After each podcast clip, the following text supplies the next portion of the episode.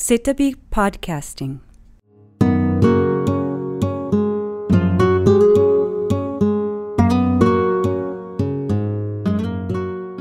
皆さん、こんにちは。世田谷美術館では、2階の展示室にて、ミュージアムコレクション、それぞれの2人、池田良二と海老塚光一を2019年7月21日まで開催中です。今回のポッドキャスティングでは、版画家の池田良二さんにお話を伺います。池田さんはフォトエッチングという写真を使った技法を主とし、銅版画作品を制作されています。池田さんに版の素材となる銅という金属への思いや、現代の感覚とは異なる池田さんの写真に対する捉え方などについてお話をいただきます。こうしたお話からは、池田さんの作品に込められた時間や人の生死への思いが伝わってくるのではないでしょうか。ごゆっくりお楽しみください。池田良二さん、こんにちは。池田です。こんにちは。今日はよろしくお願いいたします。よろしくお願いいたします。池田さんの作品についてお聞きしていきたいと思うんですが、まあ、作品個々の、まあ、表現しているものではなくて、そのもっとこう、コアなところ、そのいろんな池田さんのこう、多くの作品に共通している部分で、えー、今日はちょっと、えー、質問をさせていただきたいと思います。まず最初はなんですけど、まあ、銅版画家として、銅という素材、銅の板をずっと扱われてきていると思います。あの、その銅という素材について、あの、考えていること、感じていることがあればお話しください。えー、っとね、本当に入らんだけど、何やっていいか分かんないっていうかね、うんと、僕方の時代、ベトナム戦争で同じ年のやつがもうバンバン死んでいくという時代だったんで、何やっていいか分かんなかったのね。それで、うんと、たまたまラジオのコマーシャルで、うんと、なんちゅうかな、どうっちゅうのは、僕、子供の時、こう、なんちゅうの、喫音っちゅうのかな？そういうのなんで、人とうまくこう、自分のことを伝えれなかったのね。あの、同じことを自分の名前も2回3回池田池田って喋るような感じで。その中で、どうっていうのは、電気が、電気のコードがどうだったり、それから鍋がどうだったりとかね、熱伝導がいいっていうか、要するに人に伝わりやすいっていうことと、それからあの、コロンブスがアメリカ大陸に行った時、船の先に銅って貼ってったとか、新しいものに何か接しようとした時に、銅というんで、そして音的にも銅だっていう、あの、感じなんで、あの、まあ、それは、あと、後ほどに、後からも、あの、金というものと銅っていうのはなんか、字として同じだとかね。そういうので、版画というよりは、銅っていう素材に、あの、興味持ったね。子供の時にね、うんと、赤って言ってたよね、銅を。して、あの、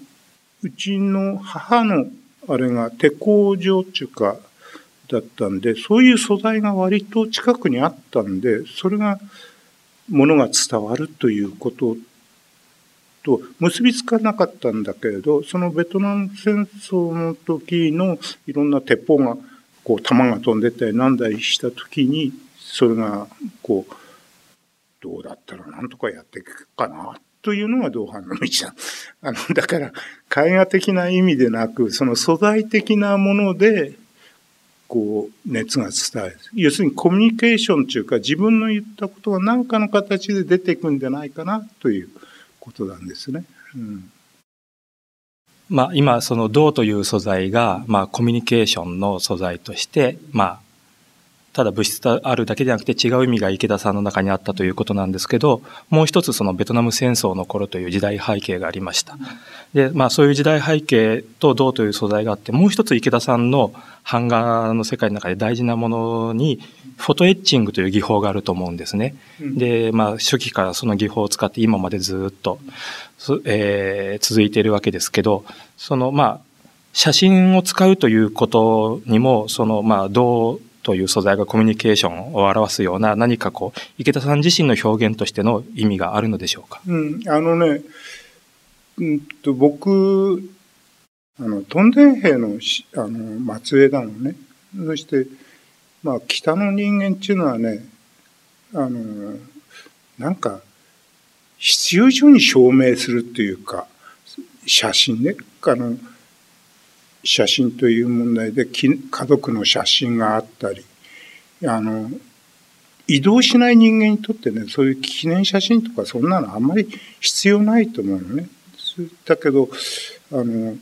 写真を写すときなんかピチッとした、多分仮一生だ。まあこれはカナダの移民なんかもみんなそうなんだけど、うんと、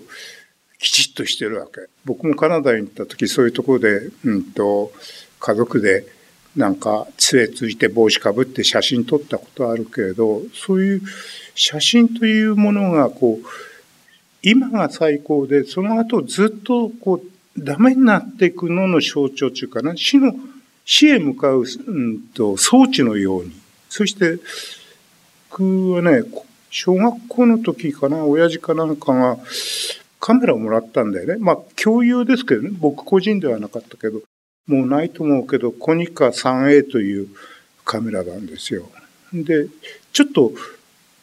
自慢だよね。あの、みんな持ってない時にね。だから、だけどそれは同時に、この死の装置というか、その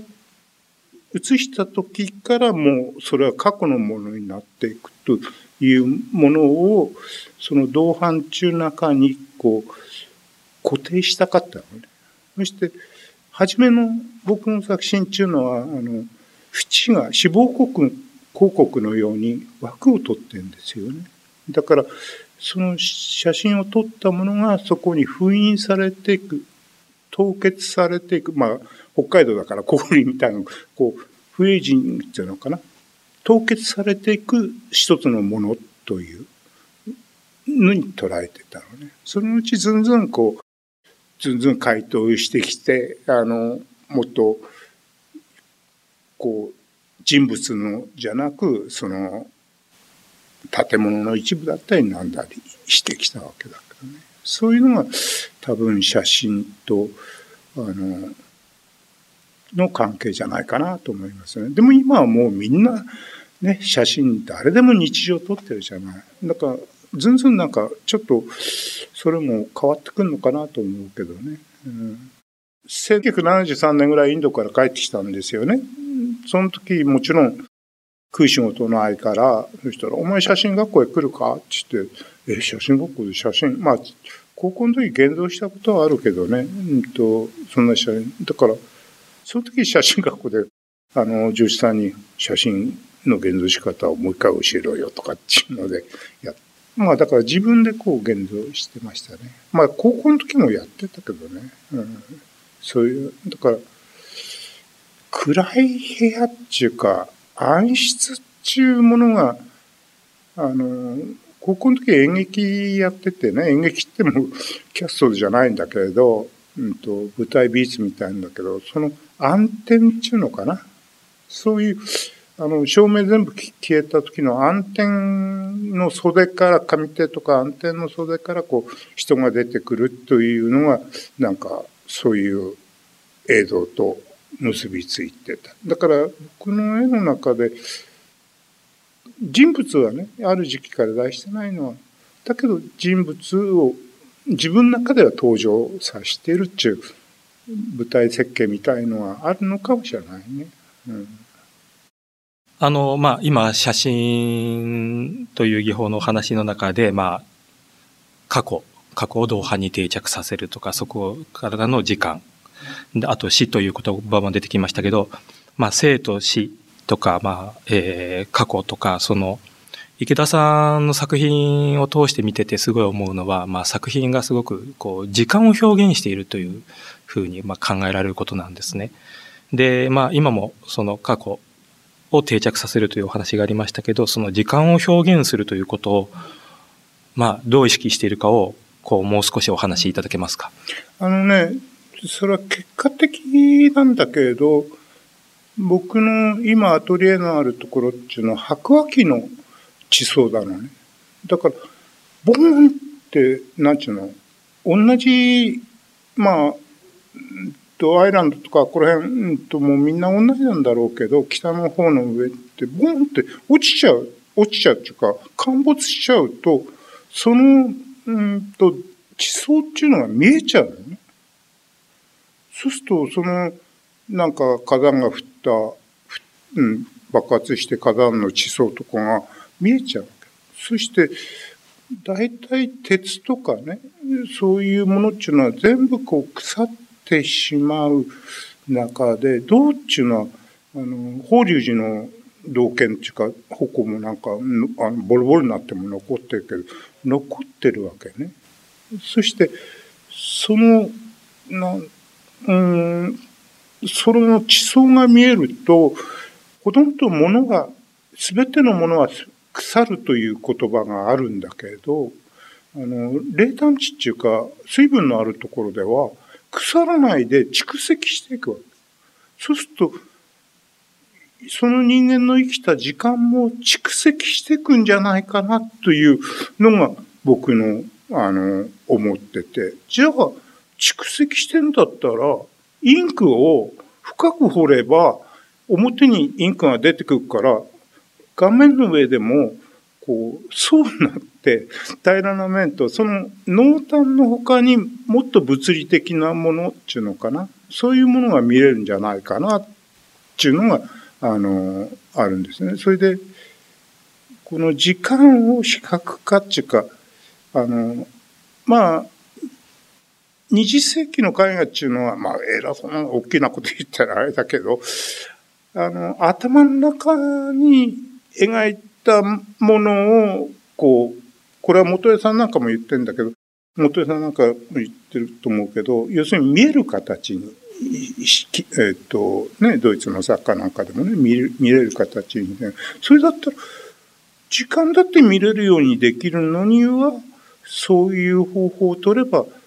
半分こう、その、そういう作業をずっと続けていく職人的なような部分から、そういうものがこう、とっかかるというか、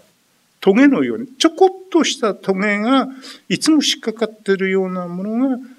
画面の中にあれば、それが時間として、あの、できるんじゃないかな、だから、なんちゅうのかな、ちょっとしたことで、喜ぶっていうか、だから子供の時はあまりからできなかったから、ちょっとしたことの喜びっていうのを、あれしてるから同じ作業をするのも、あの、苦にならないっていうか、そういうことの連続の結果かなと思う。だから、他の人が見てるよりは自分の中で随分あの大きなことをやったようなんだけど実のは大したあの他の人から見るとそのトーンとかはあのあの気がつかないっていうかあの期間時間っていうかねあの、まあ、時間についてだから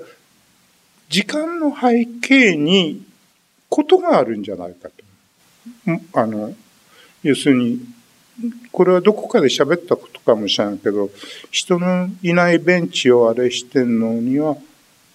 他の人と共通してそのベンチに座った時の会話なり、それから、あの、それぞれの道を歩いてたり、別れがあったり、まあ死もそうだけど、そのことを連喚起できるような時間が絵な、えんと画面の中にあれば、